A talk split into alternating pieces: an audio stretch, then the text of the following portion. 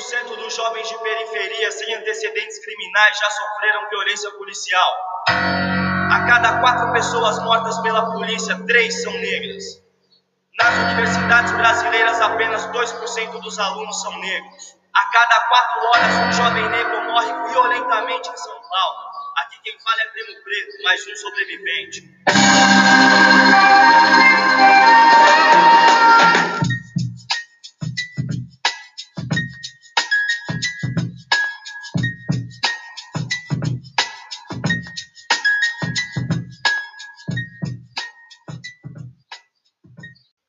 Olá, eu me chamo Oscar de Souza, sou estudante de licenciatura em Ciências Biológicas no IFRS Campo Sertão e esse podcast com o tema Perspectivas Antirracistas para o Ensino de Biologia é uma das atividades avaliativas do componente curricular Antropologia das Sociedades Indígenas e Afrodescendentes.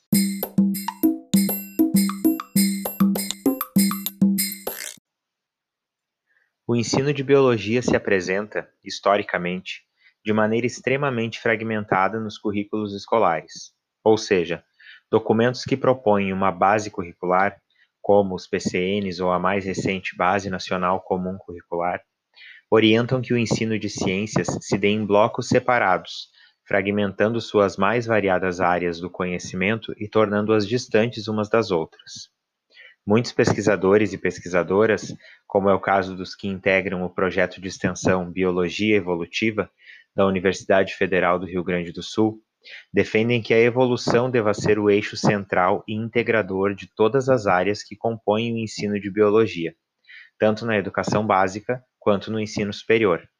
Assim, se propõe o abandono de uma prática da velha decoreba de botânica, zoologia, ecologia, corpo humano e genética para só então, depois, de forma segregada e descontextualizada, trabalhar a evolução da vida na Terra.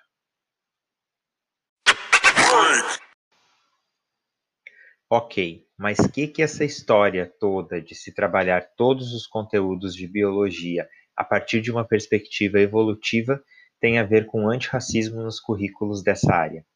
Bom, a perspectiva evolutiva é extremamente importante no ensino de biologia, sim. Só precisamos discutir a responsabilidade dessa perspectiva quando o assunto é a diversidade étnica e cultural de um país como o nosso.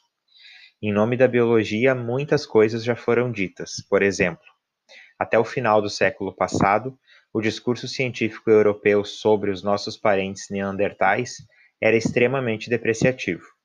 Depois de análises moleculares demonstrarem que, em algum momento da nossa história evolutiva, houve cruzamento entre Homo sapiens e Homo neanderthalensis, já que europeus possuem um percentual, ainda que pequeno, do genoma de neandertais, o discurso mudou. O povo europeu seria mais evoluído do que os demais povos do mundo por possuírem certa variabilidade genética que lhes conferiria vantagens. Em nome da biologia, a espécie humana também foi racializada.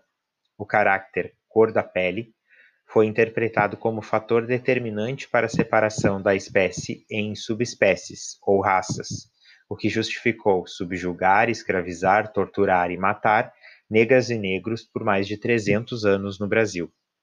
O próprio evolucionismo, corrente etnocêntrica da antropologia, se pautava em uma ideia distorcida da evolução biológica, como se os processos evolutivos fossem contínuos, caminhando em direção a uma única forma ideal, tanto biológica quanto culturalmente. Hoje, o próprio termo evolução é questionado pelas pesquisadoras e pesquisadores da área. Uma das propostas alternativas para o termo é descendência com modificações a partir de um ancestral comum. Ficou grande, né? Talvez por isso a palavra evolução ainda seja a alternativa mais palatável, apesar de, indu de induzir concepções equivocadas. Mas hoje sabemos que o processo evolutivo não se dá de forma linear ou contínua. Hoje sabemos que, biológica e evolutivamente, a espécie Homo sapiens não possui subdivisão em outras espécies ou raças, mas o que fazemos com o que hoje sabemos?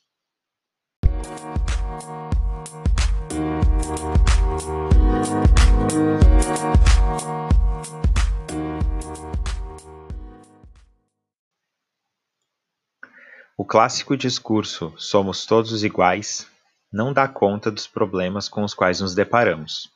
É bem verdade que, a partir de uma perspectiva molecular, somos todos iguais. Porém, o próprio estágio evolutivo em que nos encontramos nos permitiu a construção de uma vida social complexa, com o desenvolvimento de diversas culturas, disputas e desigualdades. Apesar de dizermos, em nome da biologia que conhecemos hoje, que não existe mais de uma raça humana, precisamos reconhecer a historicidade dos diferentes discursos biológicos que contribuíram para a racialização das diferentes etnias. Só assim é possível reconhecer as consequências destes processos nos dias atuais e propor um currículo decolonial para o ensino de ciências biológicas.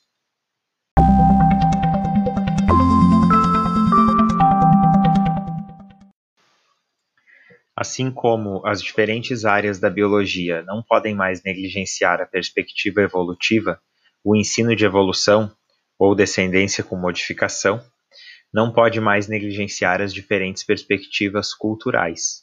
Um novo currículo é necessário e é possível.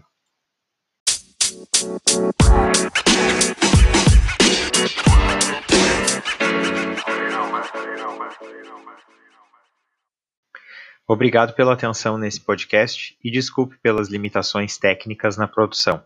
Afinal, foi a minha primeira experiência, espero repetir.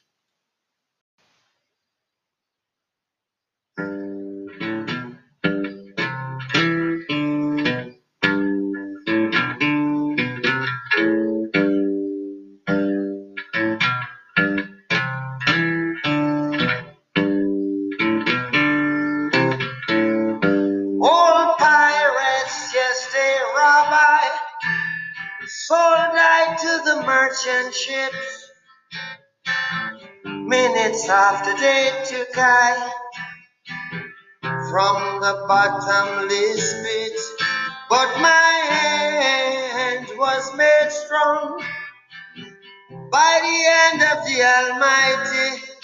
We forward in this generation triumphantly. Won't you help to sing these songs of freedom? is all I ever have redemption songs, redemption songs. Emancipate yourselves from mental slavery. None but ourselves can free our minds. Have no fear for atomic energy, cause none of them can stop the time. How long shall they kill our prophets while we stand aside and look? Some say it's just a part of it. We've got to fulfill the book. Won't you help to sing? these songs of freedom. Cause all I ever had, redemption songs, redemption songs, redemption songs.